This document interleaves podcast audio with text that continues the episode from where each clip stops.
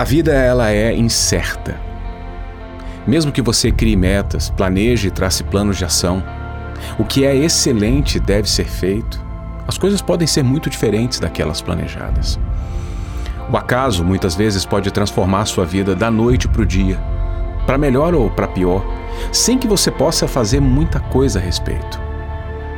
Você pode sair na rua hoje e que isso nunca aconteça com você, ser atropelado por uma moto e precisar amputar uma perna. Nesse caso, a sua vida mudaria completamente. Você não poderia fazer nada a respeito. Da mesma forma, você pode passar na lotérica mais próxima da sua casa, jogar na Mega Sena e, quem sabe, ficar milionário. Do mesmo jeito, a sua vida mudaria completamente. Mas apesar de toda a incerteza da vida, uma coisa é certa: você tem um chamado.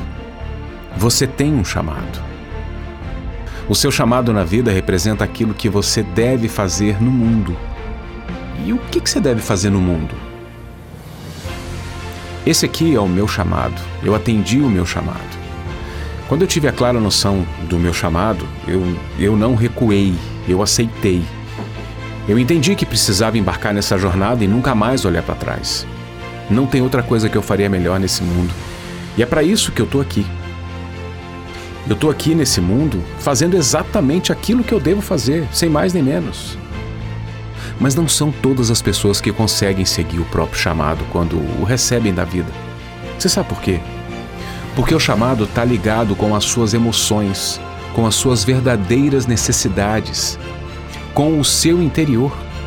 Só que existe outra força que atua aí em você: a razão.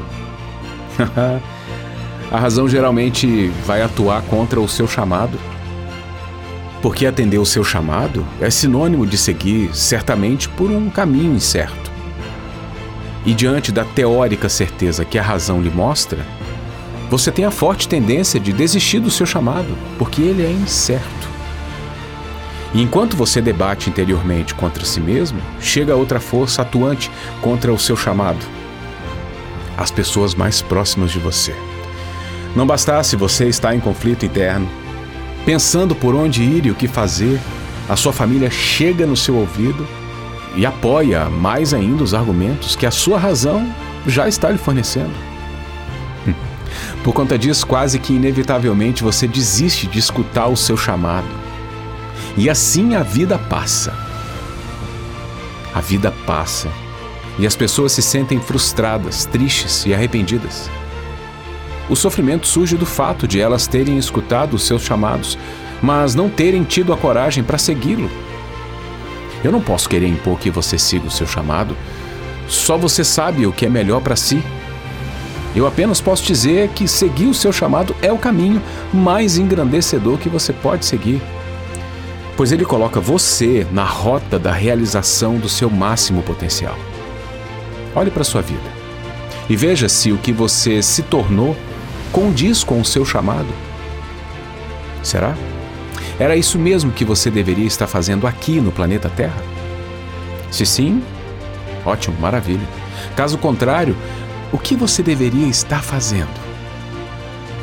Para ser capaz de ouvir o seu chamado, você precisa entrar em uma estrada que não tem placas que indiquem o caminho. E cabe a você desbravá-la com coragem, ousadia e com seu coração. Seguir o seu chamado é sinônimo de seguir pelo caminho mais difícil, porque o caminho da realização do seu potencial máximo sempre é o mais difícil e o menos confortável. Contudo, ao mesmo tempo, também é o caminho mais recompensador, aquele que fará você se sentir inteiro, congruente consigo mesmo, pleno e autorrealizado. Essa tarefa é sua, somente sua. Portanto, decida o que é melhor para a sua vida. De jeito nenhum permita que outras pessoas determinem quem você se tornará nessa vida que é tão curta. Você só tem uma chance de viver. Os anos passam rápido e o tempo não volta mais. Por isso, faça a sua breve existência valer a pena. O chamado da vida bateu na minha porta e eu atendi o meu chamado. E você? A vida já lhe chamou? Então, o que, que você está esperando?